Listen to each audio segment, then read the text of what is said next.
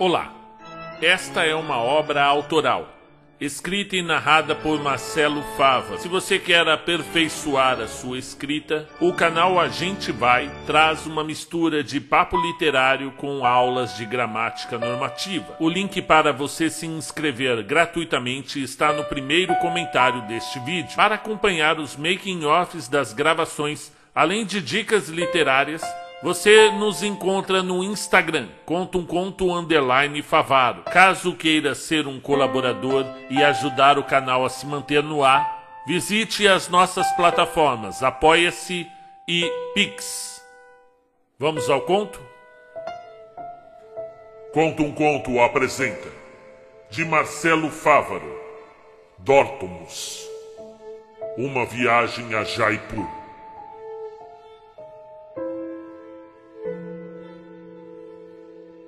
Agora, os senhores, imaginem minha surpresa quando, após 22 anos, tornei a ver Hermógenes Lopes à minha frente, no saguão de embarque do aeroporto de Bruxelas.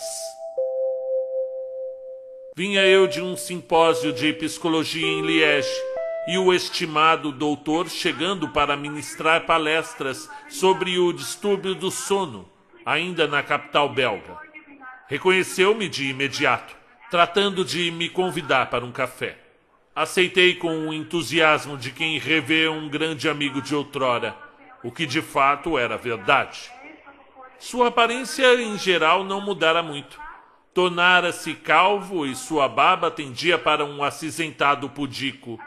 Pouco mudara. Não levasse em conta a ausência da cabeleira monumental que ele ostentava nos tempos acadêmicos quando frequentamos e dividimos quarto na Faculdade de Neurologia da Universidade de Mata Cruzeiro, na zona do Alto das Almas.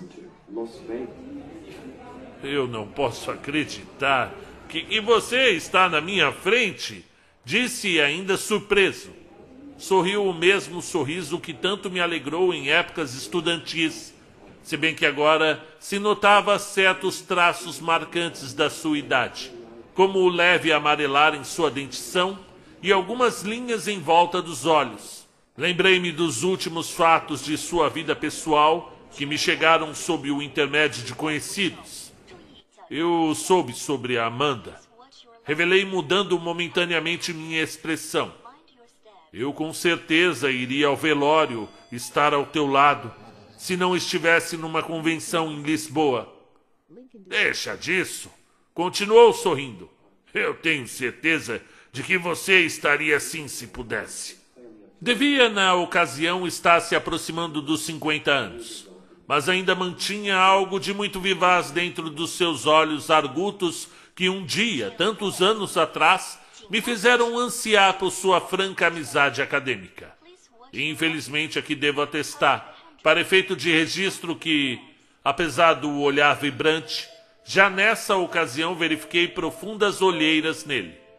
É evidente que não dei conta no momento, pois me parecia comum o fato de um cientista que passa até 18 horas por dia no laboratório apresentar sintomas de noites mal dormidas, sobretudo depois da partida de Amanda, nossa colega na faculdade e posteriormente sua companheira de vida. Hermógenes parecia cansado, sim, mas pouco aquela expressão significava para mim naquele momento. Entretanto, depois, quando tive de retomar toda a história no depoimento para os médicos, os médicos da pediatria municipal, foi de crucial importância, pelo menos para mim, esse pormenor, pois indicava que nesta data o doutor já havia iniciado seus experimentos, que chegariam meses depois ao derradeiro episódio com a famigerada viagem por Dótomos. Por esses tempos, já era um entusiasta definitivamente dos elementos mais complexos da nossa rede neural. Lembro-me de tê-lo acompanhado em diversas observações promovidas com a orientação dos nossos mestres, onde o agora renomado Hermógenes já despontava como uma mente fora da mesmice medíocre do pouco conturbado ambiente da pesquisa. Era, de fato, um prodígio, e não poucas vezes o vi deixando de dormir e se alimentar para não perder alguma linha de pensamento, cujas elucubrações ele despejava de forma incansável nos papéis que posteriormente se transformariam primeiro em artigos para revistas internas, depois em publicações e finalmente em dissertações e teses altamente respeitadas pelas mesmas renomadas autoridades que outrora nos ditava de forma arrogante parâmetros e paradigmas ultrapassados. Conversamos amenidades sobre a viagem em curso, onde eu tivera dificuldades com uma valise extraviada no hotel. Meu amigo ficaria no velho mundo ainda por alguns dias e não se mostrou nem um pouco satisfeito em saber que eu me encontrava pronto para retornar à América. É uma pena, realmente. Suspirou enquanto soprava o café na xícara. Adoraria ter o prazer da sua companhia por esses dias. Eu venho trabalhando em um caso que provavelmente chamaria muito a sua atenção. Interessei-me, pois sabia que, se tratando do Dr. Hermógenes, muito provavelmente seria de grande valia acompanhá-lo em suas pesquisas sobretudo agora que eu dispunha de tempo, por conta do meu recente divórcio e as férias na universidade onde leciono há 20 anos. O amigo ficou radiante quando notou minha disposição a desistir da passagem de volta e me juntar a ele em sua expedição pelo país de Andréas Vessalhos. Sua opinião sobre assuntos que vamos abordar será de fundamental importância para mim? disse observando o fundo da xícara suja com o restante do café. Eu ficarei feliz em ajudar. É alguma pesquisa para Mata Cruzeiro? Não, apressou-se em dizer, abandonando imediatamente o seu olhar vago. O caso em questão, eh, quer dizer, os casos, estão fora do conhecimento geral e, sinceramente, por isso que te vejo como a melhor companhia possível talvez a única. Bom, eu peço a sua descrição quanto às possíveis peculiaridades que a, a gente pode encontrar. Embora eu tenha profunda admiração pelo cientista, escritor e palestrante Hermógenes Lopes, confesso que já havia ouvido boatos sobre incursões clandestinas do amigo adentro de métodos pouco ortodoxos de pesquisa estudos feitos sem autorização da universidade, com o auxílio da sua esposa Amanda, na época ainda viva, em seu sítio na região serrana de Pouso Azul.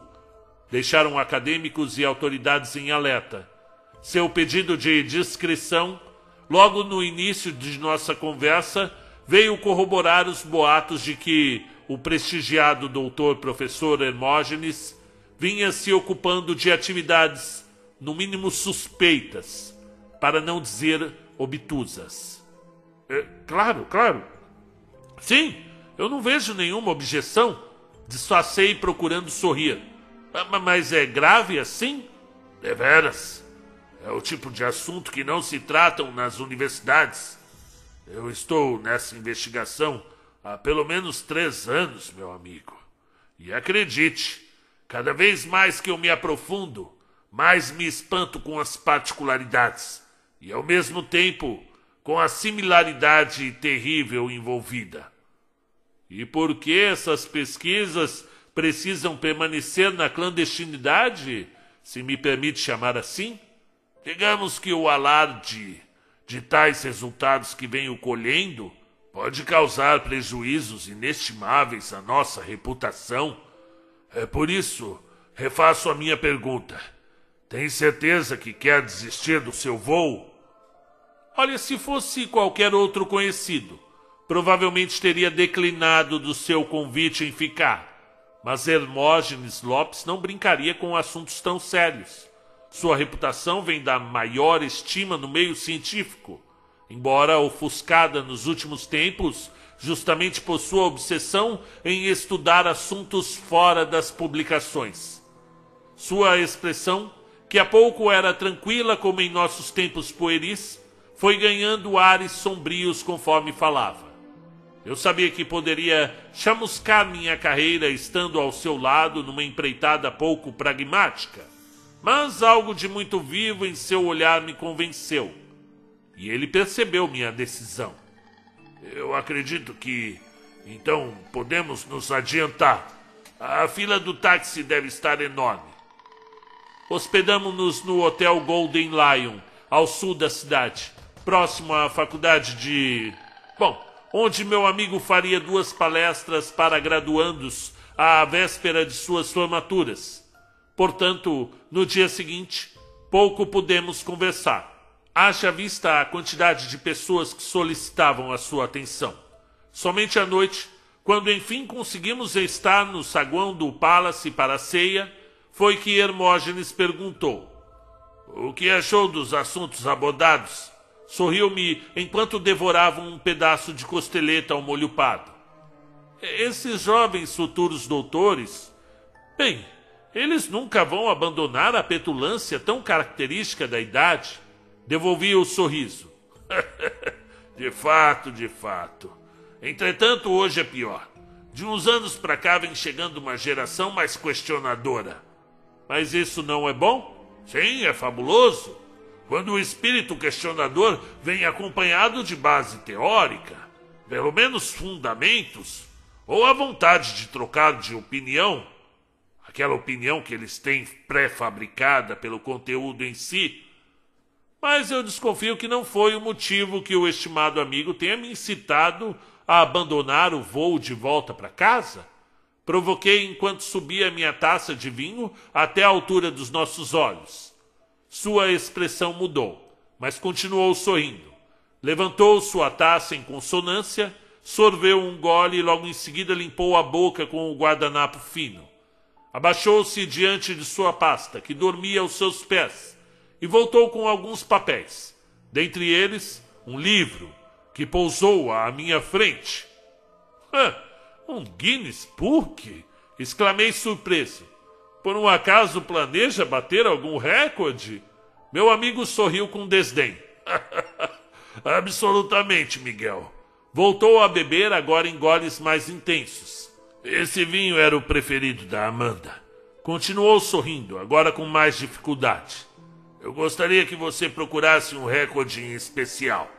Ora, e qual? Perguntei já folheando o tomo o máximo período que um ser humano consegue permanecer acordado. Veja aí. Sem dormir? Sim. É, é, espere. Eu vou me recolher. Eu preciso de um banho. Quando eu descobrir, basta me chamar no quarto. Disse o doutor Hermógenes Lopes se levantando. Partiu levando a garrafa de vinho Kemmer. Veja as maravilhas do aquecimento global fizeram que a Bélgica pudesse produzir um espetáculo de vinho como este. Mais tarde, por volta da meia-noite e meia, bati levemente à sua porta. O professor estava fumando seu cachimbo na pequena varanda, de onde tinha uma vista formidável do Atomium, o maior cartão postal de Bruxelas. Hã, dizem que é a Torre Eiffel da Bélgica. Que mau gosto! Exasperei procurando outra cadeira. Apesar de estarmos em maio, uma brisa fria descia pela cidade e ganhava força ao escalar as paredes do hotel. Hermógenes pedira outro Kemer e agora parecia envolto numa flutuante embriaguez misturada ao cansaço do dia extenuante. Teria quatro manhãs até a próxima palestra, mas parecia pouco inclinado ao descanso. Onze dias e 25 minutos. Respondi devolvendo-lhe o livro de recordes. Mas não há nada referente no Guinness. Tive de procurá-lo na internet. Ah, e lá informaram por acaso por que não aceitam mais presenciar esse tipo de façanha? Sim.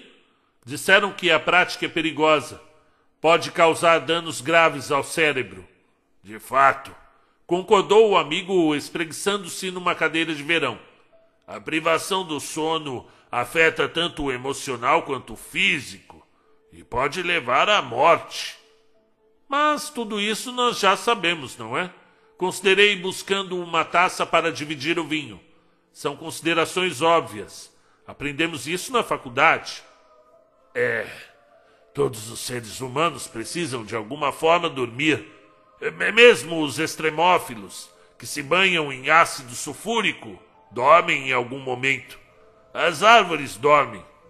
Então, disse-me sentando ao seu lado, espalmando sobre os meus joelhos, porque o interesse numa prática tão comum. Seus olhos pareciam mais vivos, embora estivessem sob a influência etílica. Vi que suas mãos tremiam levemente, assim como os lábios. Ele percebeu minha preocupação e tratou de dissipar suas expressões de medo. Sorveu mais um gole do vinho e sorriu. Eu venho trabalhando nisso há alguns anos. Eu já te disse. Amanda e eu nos enveredamos pelos recônditos da ausência do sono, colhendo relatos, buscando provas, estabelecendo relações. Definitivamente, amigo, disse-me levantando. Eu preciso que seja mais objetivo se quiser que eu o acompanhe nessas incursões. Eu estou há mais de um dia aqui tentando saber qual é o tipo de terreno que estamos pisando? E você não confia em mim? Ora, é claro que eu confio. A minha admiração por você é imensa. Mas suas conjecturas mais me confundem do que iluminam. Eu preciso saber sobre o que estamos trabalhando. Pois eu vou lhe mostrar. Disse por fim, após sua primeira surpresa diante de minha exaltação. Levantou-se em direção à sua pasta em cima da pequena mesa separou alguns papéis, procurou dispô-los de maneira ordenada sobre a escrivaninha e depois se afastou. Leia. Bom, são relatos de casos de privação de sono feitos ao longo dos últimos duzentos anos. Adiantou-se o doutor. Veja, 1816, o ano sem verão. Uma jovem inglesa de 16 anos chamada Mary Wolfman Sofria terríveis dores de cabeça que a impediam de dormir nos seus últimos dias de vida.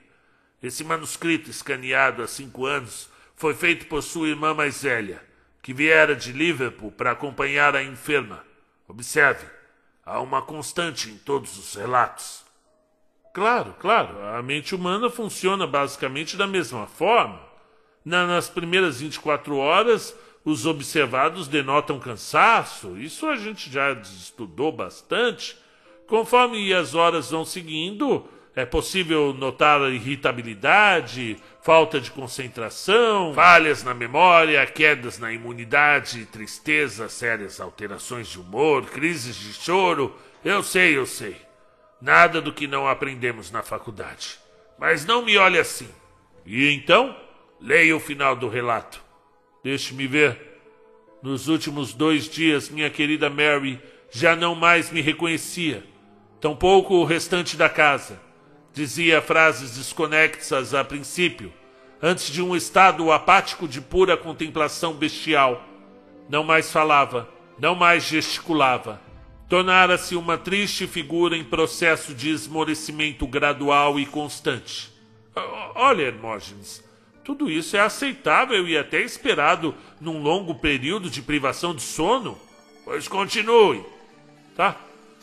A sua apatia mórbida continuou e se aprofundou em suas últimas cinco horas, quando estive junto do Dr. Kitts ao seu lado. Já tinha dois dias que você não aceitava mais nenhum tipo de alimento, e a situação só caminhava para um desencarne triste e solitário com minha irmã se despedindo de maneira alheia e silenciosa. E foi quando tudo aconteceu. Minha querida Mary espreguiçou todo o seu corpo, que a essa altura se resumia a um saco de ossos encolhidos como um feto. Esticou muito os seus finos dedos e gritou. Em um instante pôs-se de pé, como em um estado de profundo terror sempre olhando para algo determinado num ponto vazio do quarto. Apontava, chorava, gritava e jogava objetos nesse canto. Ela não poderia estar de pé, não mais. Ela estava acordada há onze dias e vinte horas. Já tinha emagrecido oito quilos desde o seu último sono e não ingeria alimentos há cinquenta horas. E, entretanto, Agia como se estivesse no auge de sua força, defendendo-se de algo que definitivamente não podíamos ver. O senso de paranoia, as crises de pânico e os delírios também são comuns nessa fase da privação do sono. Hermógenes, você sabe tão bem quanto eu sobre isso. Ora, Miguel, ajude-me a fazê-lo crer. Eu preciso da sua linha de raciocínio livre de qualquer preconceito ou resistência. E então? Então chegou a hora. Partiremos pela manhã. Eu pensei tê-lo ouvido dizer que teria mais palestras em quatro dias aqui em Bruxelas. E tenho. Visitaremos a Universidade de Liege na sexta. Até lá faremos uma rápida incursão a outro continente. Hermógenes! Exasperei olhando-o com espanto. Não acha um pouco radical essa ideia de iniciarmos uma busca por algo que sequer sabemos o que é, baseados num relato de quase 200 anos? Relatos, Miguel. Relatos. Estamos buscando relatos de quem ultrapassou os 11 dias de PS, ou seja, de privação de sono. Nos últimos cinco anos recolhi diversas narrativas muitas delas muito impressionantes, de pessoas que presenciaram parentes, amigos ou pacientes que chegaram às 240 horas de consciência. E o que você encontrou? Similaridades, amigo. Assustadoras. É, é claro, são seres humanos, Hermógenes. A mente varia muito pouco em estados extremos. Não desse jeito.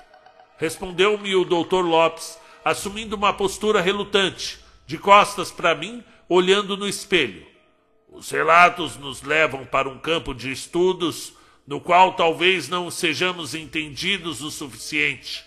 E, no entanto, estou disposto a buscar a verdade por trás desses relatos. Tudo isso é muito difícil de acreditar, doutor. Parece uma história para malucos. malucos? e Tom Peter Grainer, do Alabama, Giancarlo Petrucci, de Verona, Carlos Pérez, em Montevideo, Charles Petruska, de Moscou, Chen Qing Li, em Xangai. Você acha que eles estavam malucos? Acha que viram vultos enquanto vagavam pela enorme estrada da consciência infernal? É claro que sofreram alucinações. É o cérebro deteriorando derretendo igual um pedaço de pizza que você esquenta no micro-ondas no outro dia. Eu não sou nenhum idiota, mas os relatos. Os relatos afirmam que os condenados à privação do sono demonstravam ter visto a mesma coisa. O que eu tenho aqui é uma pasta com 180 anos de narrativas que dizem a mesmíssima coisa. Peraí, como assim? Eu não consigo acompanhar seu pensamento.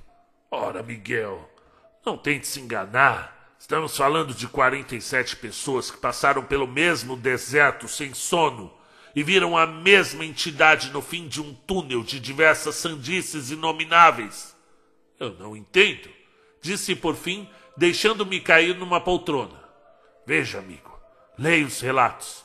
Os delírios, como você mesmo disse, são comuns nessa situação, mas ocorrem muito antes do derradeiro momento entre o sexto e o sétimo dia. Após esse período, o observado mergulha num profundo estado catatônico que perdura até o instante final, que pode variar entre o nono e o décimo primeiro dia. E o que ocorre depois disso? Ocorre. o que ocorre é a vinda de algo que definitivamente estou muito prestes a descobrir. Do que você está falando? Ficou maluco de vez? A vinda de quem? Eu não sei. E é por isso que eu te espero amanhã às seis, com provisões para os quatro dias. E onde diabos que a gente vai? Hermógenes sorriu, mostrando seus dentes não tão brancos quanto na época da faculdade. Nessa noite eu tive muitas dificuldades para dormir. E confesso que alimentei contra minha vontade algumas fantasias monstruosas com seres reinantes do sono incauto. Era o mesmo sonho de sempre com os Moliques. Bem, esse foi o nome que dei a eles quando era criança ainda, na falta de algum tipo de concepção. Um subterfúgio necessário para lidar com os indivíduos escamosos que povoavam meu quarto, quando fui diagnosticado com a IFF. Sim, a insônia familiar fatal. Uma doença genética que afeta o tálamo, descontrolando completamente os ciclos do sono. Meus pais demoraram a entender que a minha recusa intermitente em dormir não era birra. Minha mãe quase enlouqueceu. Meu pai não suportou a anomalia e nos deixou. O grande problema, no meu caso, aliás, os dois grandes problemas, era que a IFF não se apresentava em crianças. E, em segundo, bem, ela era fatal, degenerativa até consumir por completo o paciente. Os dois últimos meses são particularmente perturbadores. É quando os móliques aparecem. Eles estavam por todo o quarto, em volta da cama e até em cima do guarda-roupas, com suas escamas que iam de um azul profundo, caminhando para o esverdeado. Andavam como médicos com suas pranchetas, de um lado para o outro, conferindo dados que para mim não faziam o menor sentido, discutindo entre eles como se eu não estivesse ali. Só sumiam quando eu conseguia, por intermédio de fortes calmantes, dormir profundamente mas voltavam quando eu, depois de dias, ultrapassava as 150 horas acordado. A insônia familiar fatal não me levou à morte, como imaginavam os médicos. Meu tálamo se regenerou, e isso é um mistério. E a experiência me fez estudar neurologia e, posteriormente, psiquiatria. No entanto, apesar de ter vencido a IFF e ser o caso único nesse quesito entre os portadores.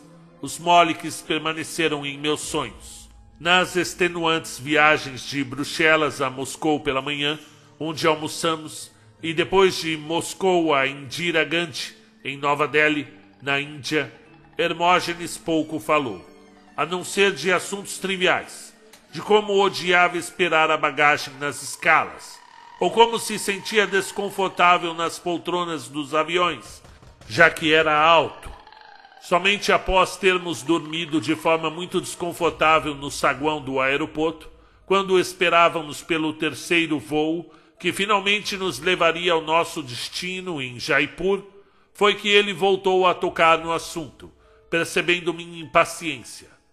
Não há relatos em primeira pessoa sobre o que de fato os esperava após o décimo dia.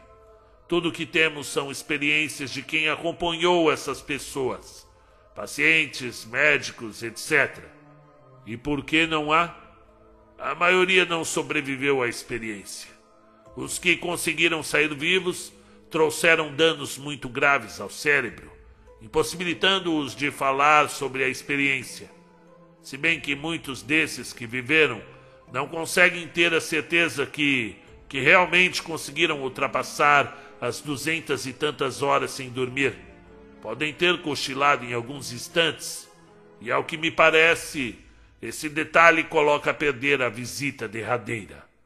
Então você quer dizer que não existe nenhum sobrevivente são às mais de 240 horas de privação insone? Existe um, conforme minhas pesquisas. Por isso passamos o dia voando. Seu nome é Abdul Raj Kali e, segundo minhas fontes, está morando agora na cidade rosa, Jaipur, e é por isso que estamos na Índia. Jaipur, com suas largas avenidas, demonstrou-se, apesar de contar com mais de 3 milhões de habitantes, ser bem mais tranquila de se trafegar do que Nova Delhi. Ainda assim, Viajar de trem, ônibus ou qualquer veículo por suas ruas é uma aventura, no mínimo assustadora, sobretudo para mim, vindo de uma cidade com 10 mil habitantes. Já havia visitado a Índia? Perguntou-me bem-humorado o doutor Lopes ao meu lado no pequeno e inconstante tuk-tuk. Nunca, nunca antes, e confesso.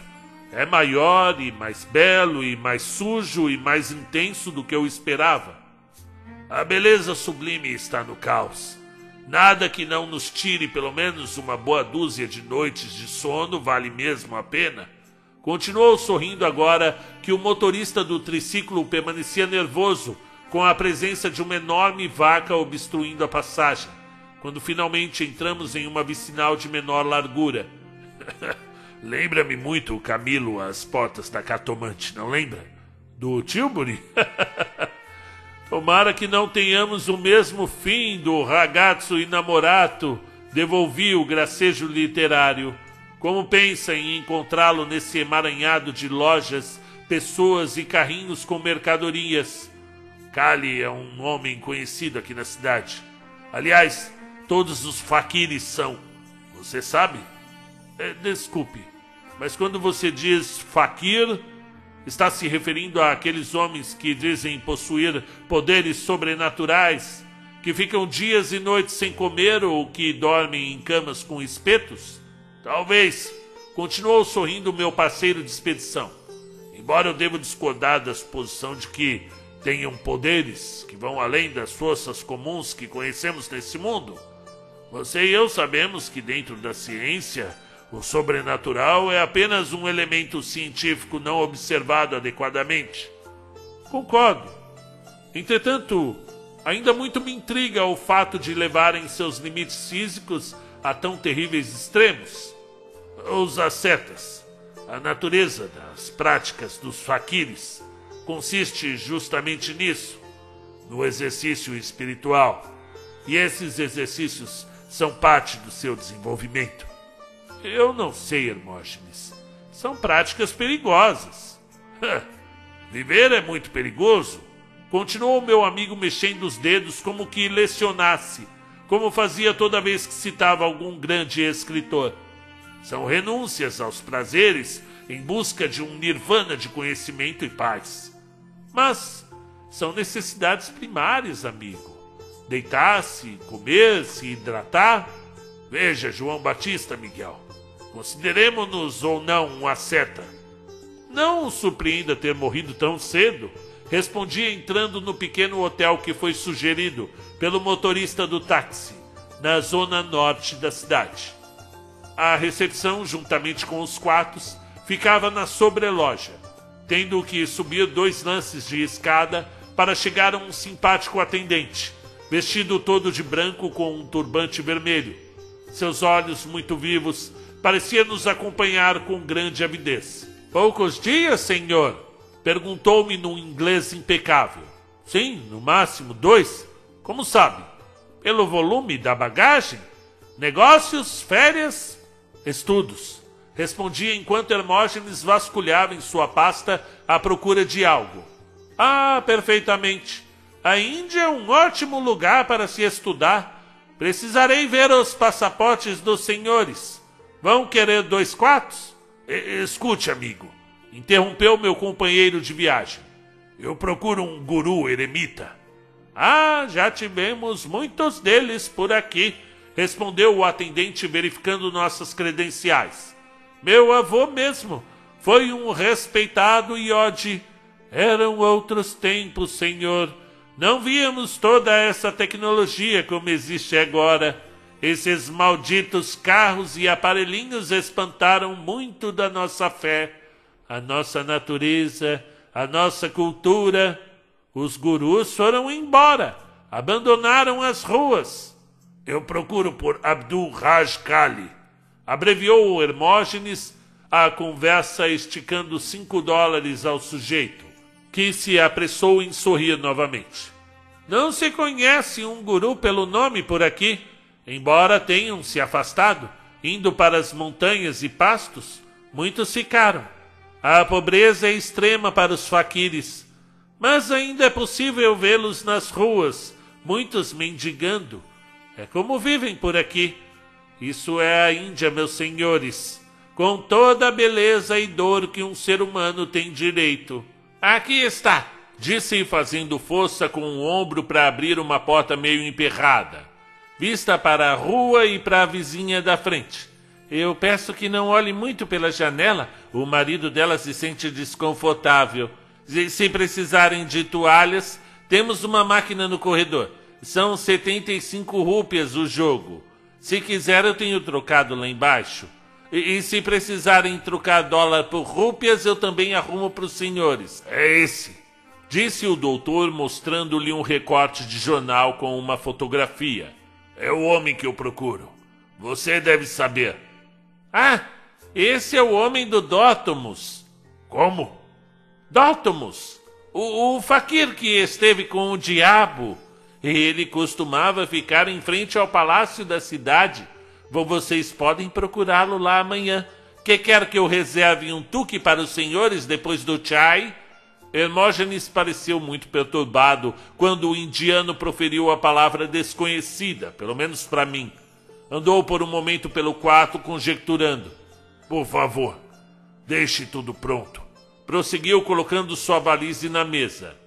O que mais pode falar sobre esse Dortomus? Não muito. Ele se recusa a dizer qualquer coisa sobre o assunto. Veio até uma rede de televisão entrevistá-lo. A gente só tem esse nome porque, quando ele enfim desabou, depois de mais de dez dias sem dormir, disse essa palavra antes de perder completamente a consciência. Por cinco dias. O dia amanheceu chuvoso e penso ter ouvido o seu barulho calmante durante toda a noite nas telhas. Kabir, do hotel, sorriu ao olhar pela marquise em direção à calçada, que permanecia submersa diante da torrente que descia com a enxurrada. São as monções vindo. Elas não chegavam até Rajastão, não nessa intensidade. Esse mundo tá ficando maluco mesmo. Oh, olha ali, seu Tuque está esperando. Venham por essa tábua. O Tuque serpenteava pela cidade dos Marajás. Por que toda a cidade está pintada de rosa? Questionei impressionado com a simetria dos matizes por onde passávamos. É assim aqui há mais de cento e tantos anos, senhor, afirmou o motorista do pequeno veículo. Jaipur é a cidade rosa. Tudo começou quando o príncipe de Gales veio nos visitar. o nosso Marajá mandou pintar tudo de rosa para recebê-lo, pois não é que o povo gostou? E desde então mandam pintar tudo aqui com a cor do crepúsculo mais bonito do mundo. Pois parece magnífico, respondi.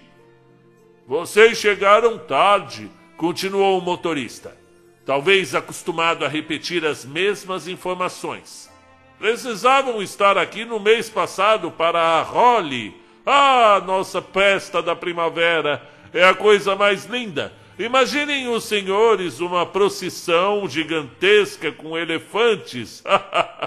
Esses elefantes são a coisa mais linda, todos muito coloridos, homens com os mais imponentes turbantes, mulheres com os seus sares com as cores mais cintilantes que os amigos jamais verão adentramos por abóbadas ricamente adornadas, tudo lembrando o mais rico salmão com detalhes brancos e beges. Hermógenes continuava calado mediante seu olhar circunspecto por todo o saguão de entrada.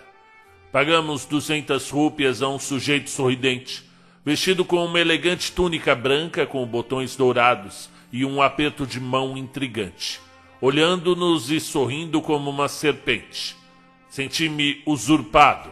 Talvez o preço comum a se pagar para entrar no palácio fosse bem menor, e pelo estado quase febril do doutor, não ousei pechinchar, pagando o primeiro preço sugerido. Mostramos a foto do faquir e o segurança nos apontou para a lateral da construção, na parte externa. Esses portões, suspirei, parecem pavões disse o doutor, sem olhar para os magníficos portais que se descortinavam em camadas tão belas e delicadas que lembravam a cauda de um enorme pavão rei. Ali, é ele, o nosso guru. Abdul Raj Kali não era absolutamente o homem que eu esperava ver. Talvez minha ignorância esperasse um desses mestres Yodi, poderoso como todo grande sábio. Mas o que vi ali, entre enormes tonéis de metal e tantos canhões de guerra que se possa imaginar, estava um homem sem nenhum poder, mendigando e sorrindo sem seus principais dentes. Sorrimos de volta e a esmola dada pelo professor parece que surtiu efeito, pois seu sorriso desdentado dobrou de tamanho. Oferecemos-nos para lhe pagar um chai, mas o faquir gentilmente negou. Disse que vinha fazendo rigorosos jejuns nos últimos anos e que somente se alimentava de água e verduras há muito tempo. E como consegue ficar tanto tempo sem comer, procurei não deixar a conversa morrer. É como ser autossuficiente? Autossuficiente somente é Deus, meus amigos. Eu apenas recuso a deixar que meu corpo mande na minha mente. Então essa busca é espiritual. Não necessariamente, Senhor. Não há o sobrenatural em minha busca. Apenas a influência da mente sobre todo o resto. Esse é o problema de vocês, pessoas do Ocidente. Buscam a saúde a qualquer custo, comprar aparelhos e mais aparelhos que prometem a juventude eterna. Essas coisas não vão ajudar os senhores. Tudo que você pode usar é o seu pensamento. Ele é o verdadeiro Deus que permite ou não que você tenha doenças, que você tenha desejos ou que a sua dignidade seja mantida. Tudo mora no seu pensamento. O mal e o bem acompanham os pensamentos. De desculpe, Yote, interrompeu o doutor, que parecia ter saído de um estado catatônico naquele mesmo momento. Viemos de muito longe, de terras abundantes como a sua, mas não tão provida de significados. Buscamos saber mais sobre a sua viagem pelos reinos do antissono. Precisamos de mais informações sobre os onze dias que permaneceu acordado. Temos de saber sobre Dótomos. Dótomos não existe, apressou-se a dizer, já se abaixando para retirar um saco de pano do chão, onde provavelmente guardava suas paupérrimas provisões. Os senhores me desculpem, mas eu preciso ir. Vinha deixando-nos sozinhos quando Hermógenes segurou seu braço. Escuta, por favor, eu posso pagar bem.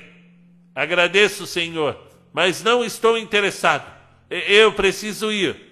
O homem deixou rapidamente os portões do palácio, dirigindo-se em passos preocupados para o norte da cidade, atravessando as largas ruas laterais.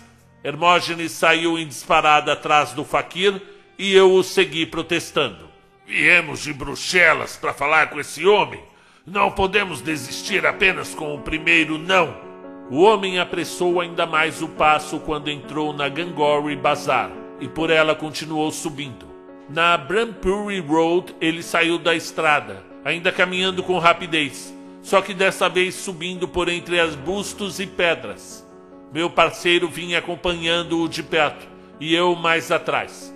O dia que havia começado chuvoso agora permanecia nublado com nuvens ainda muito escuras. Com grande esforço consegui vencer os primeiros obstáculos do que parecia ser o início de uma trilha que vinha subindo por uma vegetação rarefeita e deserta. Ainda observei que o nosso guru tinha conseguido chegar a um templo, uns 150 metros adiante, por onde adentrou e não mais o vi até enfim conseguir ganhar os degraus dessa mesma construção. Fiquei ainda por uns instantes sem fôlego no pátio da enorme edificação, enquanto meu parceiro entrava por entre as abóbadas feitas num mármore magnífico, que outrora devia ter sido de um branco marfim, mas que agora envelhecia secularmente, tornando-se bege. De onde eu estava conseguia ver a Jaipur toda lá embaixo. Sequer acreditei que tivéssemos galgado tanto e tão rapidamente era de fato o início de uma montanha e o templo servia como um observatório envelhecido, voltado à cidade lá embaixo. O suor pingava da minha testa, misturava-se ao rosto e já empapava a camisa. Coloquei as duas mãos nos joelhos para não desabar ali mesmo. Pingos ameaçavam cair de uma nuvem especialmente negra que se assomava à montanha. Pensei ter ouvido um barulho mas logo em seguida veio o grito, e então eu soube que algo de errado estava acontecendo ali. Cerrei minha vista quando enfim entrei no templo. Não havia iluminação por onde vinham os gritos. Estanquei quando enfim meus olhos conseguiram vislumbrar o que ocorria ali. Num canto de uma sala por onde a luz do dia entrava por seu teto sombreado, meu amigo, o doutor Hermógenes permanecia subjugado, jogado a um canto, e seu algoz, o guru Abdul Raj Kali, ereto como uma espada, ameaçava-o como um facão. Os dois falavam muito e rápido, cada qual em seu idioma materno, até que eu gritei do meu lado, tomando atenção. Não queremos problemas. Viemos de muito longe, do outro lado do mundo. Queremos apenas conversar, somente isso. O homem continuou em alerta, balançando a sua arma. Você não precisa disso, continuei levantando as mãos em cuidados. O homem falava rapidamente em seu dialeto local e nada entendíamos. Foi Hermógenes que o fez calar, tirando um cartão de dentro do casaco e mostrando ao faquir. Veja, veja, homem, olhe! Eu a amava. Ela era a luz da minha existência. Nada na Terra faria eu desistir de descobrir o que aconteceu com ela. Abdul parecia surpreso. Segurou por uns instantes a foto antes de devolvê-la a Hermógenes. O que aconteceu com ela? Questionou por fim, ainda segurando firme o facão. Esse é o problema. Eu não sei, eu não sei! Grunhiu segurando o rosto entre as mãos. Esse é o maldito problema. O homem andou de um lado para o outro do saguão observando-nos. Sua magreza dividia paradoxalmente espaço com músculos definidos. Deveria ter uns 55 anos por aí, embora parecesse muito mais. Exibia uma barba branca, amarelada próxima à boca. O lugar era silencioso, embora conseguíssemos ouvir o zunir interminável de Jaipur lá embaixo. Meu amigo jogado ao chão, dominado, o homem apontando-lhe o facão naquele templo solitário. Senti um amargo na garganta e já me arrependia de estar ali, tão longe de casa, numa busca inconsequente, sem saber exatamente o que estava procurando.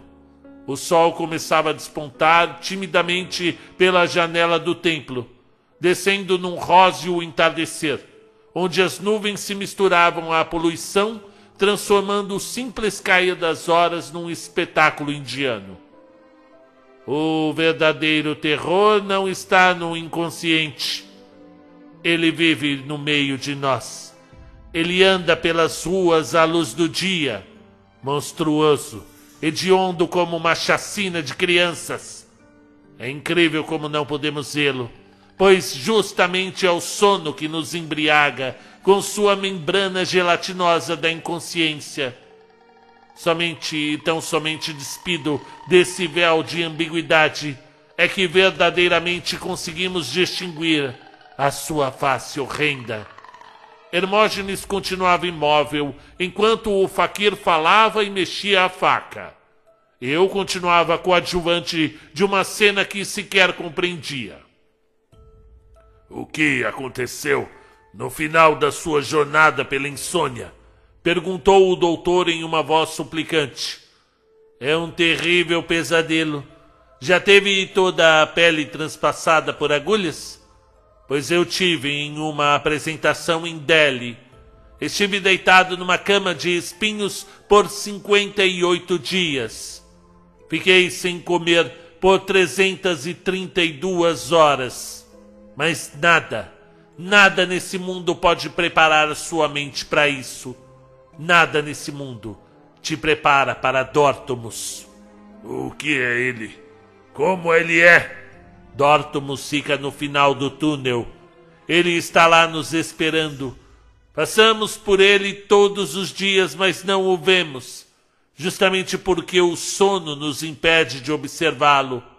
Mas ele está ali, ele está sempre ali e como ele é, Deus, anjo, demônio, tanto faz a sua aparência. Ele apenas aparece no décimo primeiro dia. E quando você já imagina que perdeu todos os sentidos, que já enlouqueceu, que não tem força sequer para pensar, algo acontece. E o que acontece, pelo amor de Deus? implorou o doutor. O que eu mais posso dizer? Dórtomos é o que acontece quando o véu do sono não nos prende nessa, nessa jaula que é a nossa existência. A inconsciência diária não nos permite ver o real, o verdadeiro real. É preciso abdicar da confortável penumbra noturna para desvendar o que há no final da estrada. E o que existe no fim da estrada? O Dórtomos. É, escute, meu amigo. Veja, disse o doutor retirando o envelope da blusa. Eu entendo e respeito o seu modo de vida. Eu não quero sobrepujar sua filosofia e a sua fé, mas talvez você possa ajudar a sua gente. Tome, tome. São cinco mil dólares.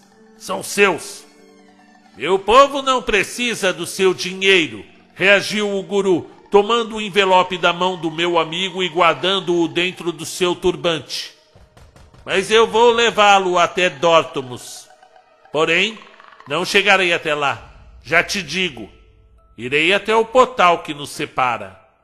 Não darei um passo adiante e terei meu helper para me fazer dormir antes da chegada dele. E de lá é com você. É com vocês, corrigi. Estarei com o doutor nessa viagem. Hermógenes olhou-me surpreso. Não esperava minha atitude. Marcamos de nos encontrarmos no mesmo templo, no dia seguinte, ao pôr do sol. O faquir estaria nos esperando com seu ajudante, que nos alimentaria durante os onze dias e noites que passaríamos em vigília.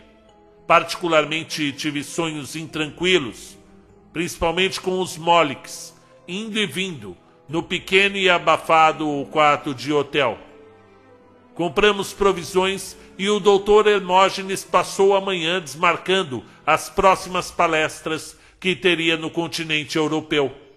Foram muitos os pedidos de desculpas transformados em rápidos e-mails. Almoçamos no Jal Mahal e confesso que foi uma boa escolha para uma última refeição antes da extenuante tarefa para a qual estávamos nos preparando. A comida indiana de fato está num patamar surpreendentemente superior a tudo, ou quase tudo que eu experimentei. O táxi nos deixou à beira do descampado que nos levaria ao templo abandonado, onde reinava centenas de metros montanha acima. Agora, com as mochilas nas costas e sem adrenalina de seguir o guru, a subida foi bem mais custosa. Não tem medo? Questionei meu amigo que subia dois metros acima. Do quê? De cair? Devolveu a pergunta ofegante. Não, eu digo. Veja, homem. A sua esposa perdeu a vida para esse experimento? Não, não sente o mesmo receio? Miguel, Miguel. Aqui eu vivo um mito de Sísifo. Nada disso que estudamos ou vivemos faz sentido. Ora, e por que não? Veja isso, meu amigo. Olhe lá para cima e olhe lá para baixo. Veja esse país todo. Um bilhão e trezentos milhões de habitantes. Hinduísmo, sikhismo, islamismo, cristianismo, milhares de religiões. Qual é a chance de qualquer uma delas ter razão? Suponhamos que tivéssemos apenas uma religião nesse mundo. Ainda assim, a chance dela nesse minúsculo planeta de um sistema solar remoto, entre as 400 bilhões de estrelas somente nessa galáxia. Ser a religião que criou tudo, tudo, tudo isso é proporcional à nossa equação, compreende? Se tivéssemos uma única religião na Terra, a chance dela ser real seria de uma em pelo menos 400 bilhões. Isso falando só da Via Láctea. E o que quer insinuar com isso, doutor? Isso que você está pensando. Desconfia e tem medo de dizer em voz alta.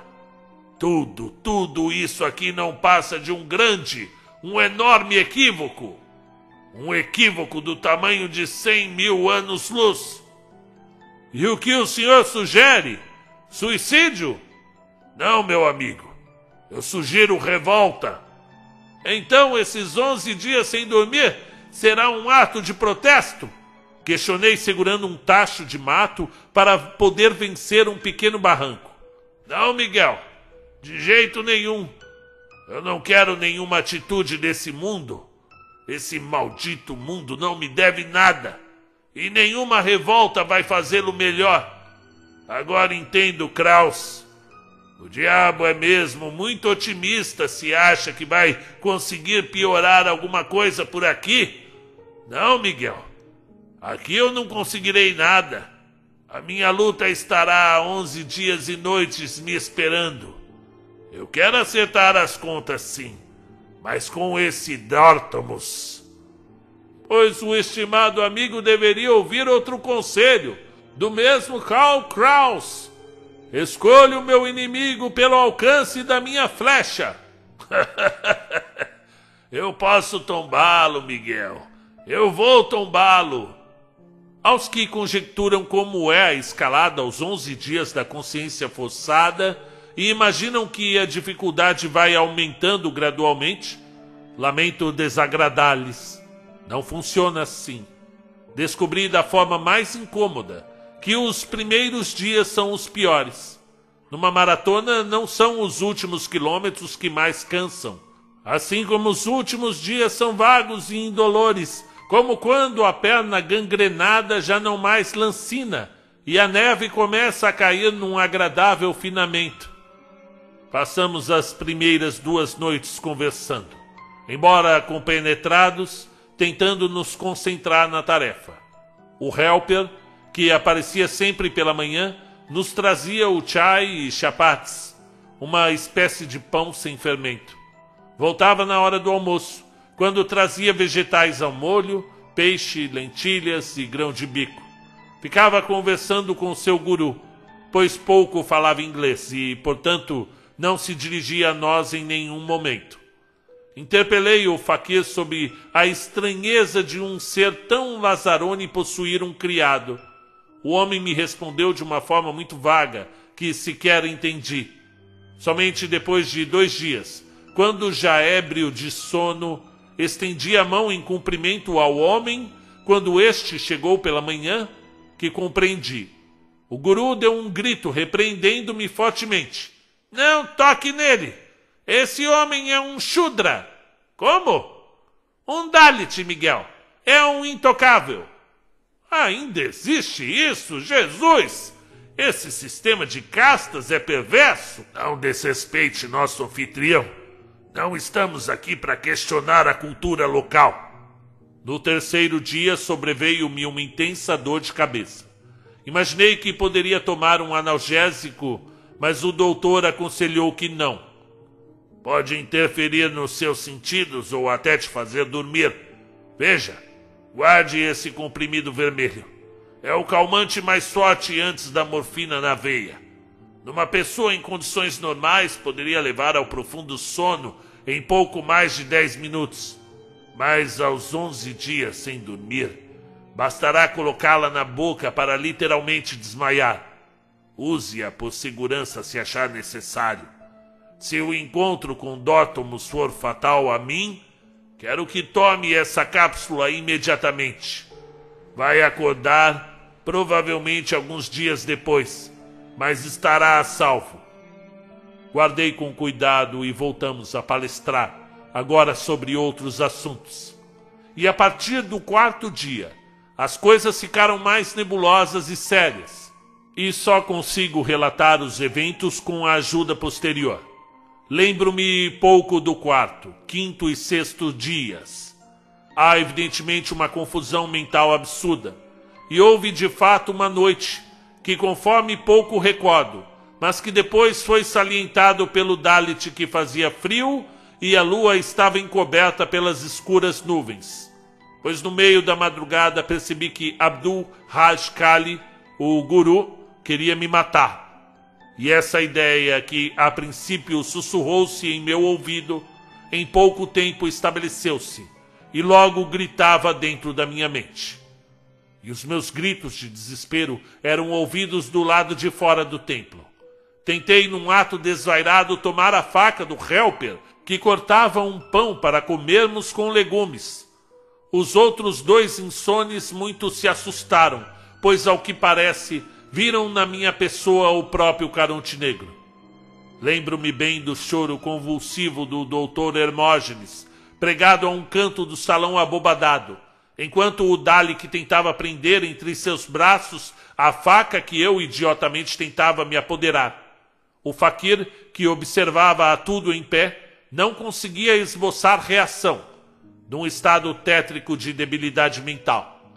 Embora eu estivesse também debilitado, foi difícil para o Helper conseguir me dominar, prendendo-me com um fio na cadeira que havia trazido na primeira noite.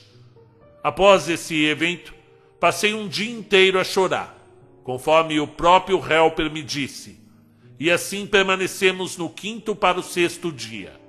Sem mais nos reconhecer, experimentando terríveis crises de pânico, temendo sombras, o vento e os pequenos animais que por ali pousavam. A partir do quarto dia, outro Dalek de nome Manu veio dar apoio ao nosso Helper, e enquanto um dormia ou ia buscar alimentos, o outro permanecia nos vigiando. A chegada da noite nos enchia de pavor pois apenas um candeeiro iluminava o templo centenário, e as sombras projetadas nas paredes de mármore branco eram particularmente monstruosas. Lembro-me de ter chorado diversas vezes e por noites seguidas. O dia não era tão ruim. Tentávamos nos manter ativos. Andávamos pelo saguão e lá fora no pátio. Embora essas atividades fossem registradas como o pesado vagar de mortos-vivos, conforme nos disseram os ajudantes. No quinto dia eu percebi uma enorme mudança no paladar. Os alimentos que eram doces pareciam-me salgados. A inversão também ocorria do amargo para o azedo, e isso também aumentou deveras a minha irritação. No sexto dia o doutor não falava mais. Abdul tentou chamar-lhe a atenção, mas tive que intervir é o lobo temporal, Abdu. É o lobo temporal. Ele não deixa funcionar direito. E depois do almoço, era o guru que não mais falava. Antes do anoitecer, eu também deixava de emitir sons, permanecendo em posição fetal a maior parte da noite. A partir do sétimo dia até o nono, apoio-me apenas nos depoimentos dos helpers. Disse que amanheci sem saber quem eu era Andei mambembe pelo pátio e estranhei a todos. Fiquei muito tempo olhando para as nuvens e por alguns momentos me afastei dos demais, sussurrando frases desconexas. Alguns flashes me sugeriam estar me distanciando de Jaipur, como que me levassem pelas mãos. O ajudante me relatou que os outros dois participantes do experimento compartilhavam da minha insanidade dividindo momentos de extrema violência com horas inteiras de apatia profunda. Em um dos acessos de raiva, o faquir quase nos feriu, dizendo aos prantos que o templo estava sendo invadido por milhares de aranhas e escorpiões. E assim posso relatar como os oito primeiros dias foram. Entretanto, no nono dia, um descortinado se revelou em minha consciência e quando amanheceu, experimentei um estado de consciência que nunca antes havia sentido. Levantei-me como num salto e vi que o doutor estava no pátio lendo. Pela primeira vez em dois dias consegui, sem nenhum esforço, falar. Vejo que também acordou. Eu não dormi, respondi. Eu sei, disse o doutor. Muito estranho retomar a consciência sem dormir não retomamos. A partir daqui é uma nova concepção de consciência. Estamos vivenciando uma área inabitada da nossa mente. Estamos despertando para o Dótomos, interveio o guru aproximando-se. Sim, eu também me libertei das ofuscantes limitações do tempo e do espaço que os seres humanos estão tão acostumados. Estamos violando violando as limitações que Dortomus nos impõe. É preciso continuar, referiu o doutor fechando o livro. A minha percepção de sons e cheiros aumentou quando houve a troca de helpers e Manu trouxe o Tali. Sentamos-nos rapidamente e houve grande sede e fome. Saciamo-nos grandemente. As noites então se tornaram fontes de profundas palestras filosóficas. Abdul Raj Kali citou alguns Vedas. Saber demasiado é envelhecer antes da hora. Chega um momento da vida em que necessitamos desaprender uma porção de ensinamentos para poder viver em paz e aproveitar as coisas simples, coisas que já não poderíamos desfrutar carregados com os fardos laboriosos da sapiência. De fato, o conhecimento pode aprisionar, respondeu o doutor Hermógenes. Agora fumava em seu charuto de madeira negra africana. Toda uma vida dedicada aos artigos, teses e dissertações, quando todo o universo está dentro dos olhos de uma criança. O décimo dia amanheceu chuvoso e confesso que o bom humor que sobreveio no nono dia a essa altura já começava a se dissipar. Dentro em poucas horas estaríamos diante de um recorde. Embora, como manifestado anteriormente, não tivesse mais esse tipo de competição. Entretanto, ainda que fosse um episódio particular, valeria como estudo, podendo render bons frutos quando a necessidade que temos de o sono e profundamente lamentei nesse dia a falta de repouso. Toda a questão da areia nos olhos era verdadeira. Cada pálpebra pesava um daqueles mármores gigantescos. Não podíamos nos valer de qualquer substância psicoativa, podendo incorrer na quebra de toda a corrente que formávamos ali. Meditei durante a manhã e caminhei no pátio à tarde. Bebi muita água e fui muitas vezes ao aposento eleito por nós como toalhete. Voltei a ouvir lamentos carregados de ódio e confusão. Vi que meus companheiros não compartilhavam dessa percepção comigo. Vi serpentes ganhando o pátio, se apossarem das primeiras entradas do templo e já estavam subindo as paredes. Mas eu sabia, eu sabia que não eram reais, assim como as visões que eu tinha quando era menino era IFF voltando. Era insônia familiar fatal. Aproximei-me das cobras sem medo nenhum. Algo maior me aterrorizava. Escureceu mais cedo devido ao mau tempo. O guru ria, emitindo sons guturais e fúnebres. Doutor Hermógenes parecia preso no interesse de um desenho feito por ele mesmo no chão poeirento. Parecia conversar com os rabiscos e eu tentava em vão lembrar meu nome. O helper levantou-se solenemente para nos informar que acabávamos de atingir os onze dias. Em vinte minutos, deixaríamos o último recordista para trás. Comentei esse fato com o doutor e este, que não me respondia a horas, simplesmente limitou-se a dizer: Sabe que não viemos aqui para quebrar recordes idiotas. Viemos aqui para matar o Dótomos. Antecipei. Sim, viemos pela Amanda. Um sujeito vinha subindo as escadas do templo. Embora não pudéssemos enxergar seu rosto, parcialmente encoberto pelo capuz negro, sabíamos se tratar de uma aparição sobrenatural. O doutor se levantou imediatamente, buscando a faca no bolso do casaco. Mantive-me em alerta também. Olhamos para o lado e o faquir havia dormido, conforme prometera, estabelecendo seus limites. Estava sendo levado pelos dois ajudantes.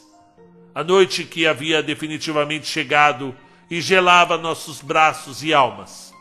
Estávamos sozinhos com o ser, que atravessando o pátio frontal do templo já indicava ser maior do que todos os seres humanos que já havíamos nos deparado Hermógenes apressou-se em atacá-lo, mas não pôde fazer.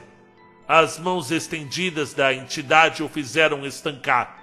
Ainda assim, meu companheiro de vigília não desistiu de sua investida. Imundo, levou minha única riqueza, destituiu meu reino, levando minha rainha. Eu a amava, Dórtomus. Venham comigo, ordenou a voz, dirigindo-se a uma escada celestial. Eu sabia que ainda estava acordado, como sei que eu estou agora. Destarte, foi difícil crer na construção erigida diante dos meus olhos. Estávamos à beira de uma longa e alva escadaria, de um marfim tão nevado quanto os cumes do Kilimanjaro. A subida deve ter sido exaustiva, embora eu não sentisse. E lá no pavimento superior a tudo o que pairava em Jaipur, pude finalmente vislumbrar o verdadeiro monumento jamais visto. A torre monstruosa e magnífica se estendia a quilômetros e quilômetros de altura, excedendo em tudo o que na terra havia.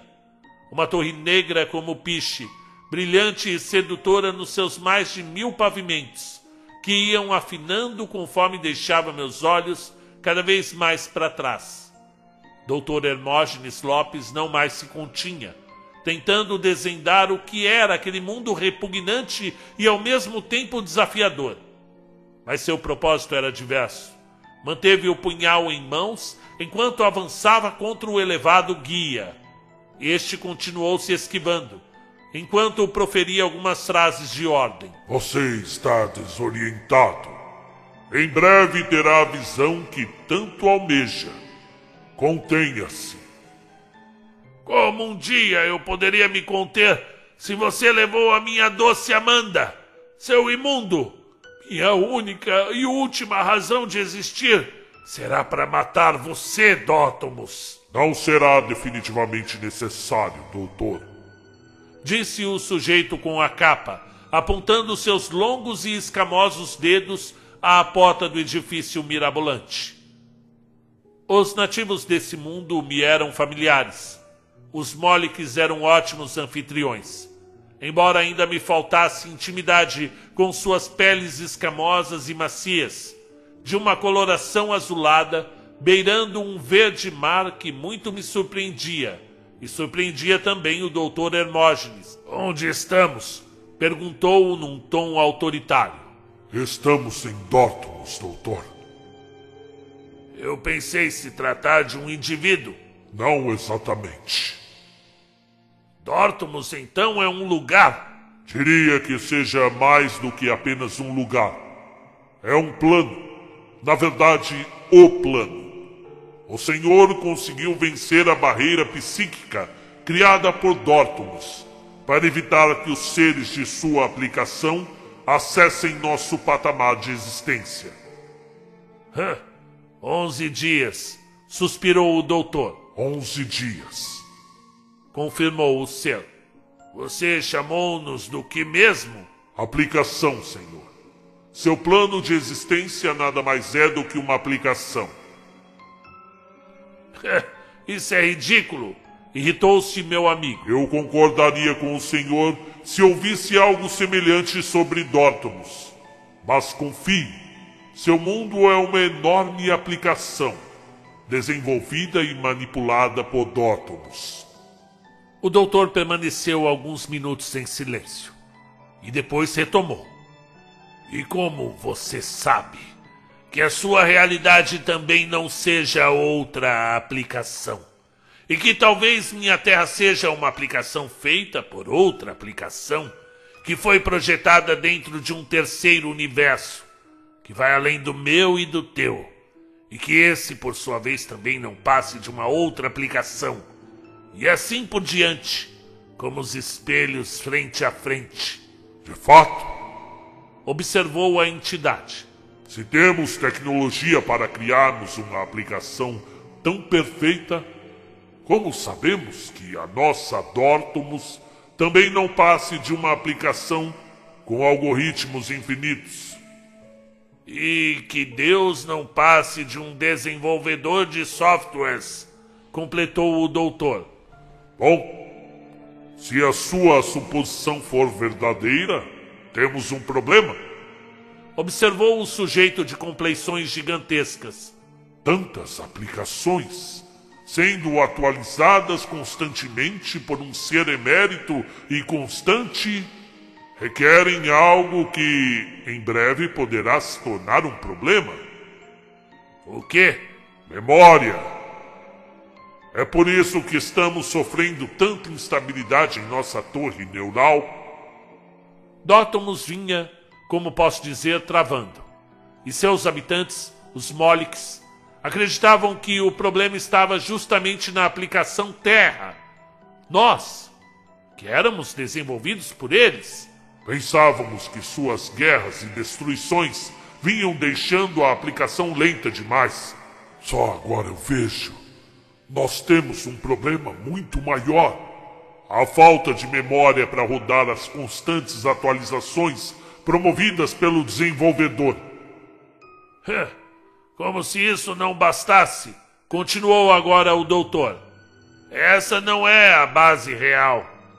Dótomos nada mais é do que uma outra aplicação, talvez mais elaborada, na Play Store Universal. Mas isso é monstruoso. Lamentou a entidade Molic. Se Dótomos de fato for outra aplicação, agora com problemas consideráveis de memória, bem, o nosso desenvolvedor poderá simplesmente apagar a nossa aplicação. É, eu acho que a gente tem que romper com a passagem, escalar novamente a escada celestial e acessar o plano superior ao Dótomos, como fizemos da Terra para cá, redargui. Mas nesse nível de realidade, quantas horas ou dias precisaremos permanecer acordados? perguntou o doutor. Amigo, Puxei-o de canto. Acha mesmo seguro adentrarmos num novo patamar? A Amanda não está em Dótomos, Miguel. Ela era mais inteligente que a gente. Deve ter descoberto a passagem para os níveis superiores. Eu vou com eles, Miguel. Disse-me emocionado. Eu preciso descobrir. Você tem de vir comigo. Estivemos acordados em Dótomos por 84 dias e noites o doutor, a entidade e eu. Quando enfim uma outra aparição vinha subindo a escadaria do prédio onde estávamos, a entidade anfitriã Molic, que até então permanecia conosco, dormiu. Dótomos ficou para trás e rapidamente ganhamos novos degraus. Estávamos agora em Orema, provando que nossos desenvolvedores eram também aplicações de terceiros mas logo desconfiamos de Orema. E mais 230 dias sem sono, adentramos nos portais de Algama, e de Algama para Motis, e de Motis para Suzarte. Passamos 512 anos sem dormir, obcecados pela aplicação final, pelo real real. Estive em lugares e existências assustadoramente lindas e perigosas. Eram todas aplicações ao final de quase 700 anos acordado, lancei um último olhar ao meu amigo. Seus olhos ainda brilhavam em busca da realidade real. Seus olhos buscavam ainda a Amanda. Eu já não acreditava mais no real real. Estivemos em 412 novos planos quando eu desisti de procurar. Conformei-me em deitar num canto e tomar o comprimido vermelho que o doutor me presenteara tantos anos antes. Nunca tivera tanto prazer em repousar. Acordei na realidade anterior e assim tive que dormir em cada uma daquelas realidades projetadas, uma por uma, regressivamente, até chegar a Dótomos e a partir de então voltar à Terra. Entretanto, e os senhores todos terão de concordar com meu espanto, não voltei a Jaipur e sim ao hospital onde fui internado aos sete anos de idade para tratar da IFF, a insônia familiar fatal. Os doutores insistem que toda essa projeção de toda uma vida, faculdade, casamento, filhos, faz parte dos sintomas da doença, que a degeneração do tálamo pode produzir essas alucinações. De toda forma, como a IFF mesmo sugere, ela é fatal. Não mais sairei dessa cama. e espero com todas as minhas forças que o programador universal resolva o problema dele com a memória, a memória das aplicações. Caso contrário, o apocalipse descerá pelas plataformas como um infinito efeito dominó, demolindo realidades e trazendo caos aos que dormem e acreditam nisso tudo que chamam de lá. Fim do conto. Sobre o autor. Meu nome é Marcelo Fávaro, tenho 39 anos, sou pai de dois filhos e moro em São Paulo. Sou formado em letras e narro histórias no canal Conto um Conto desde 2017.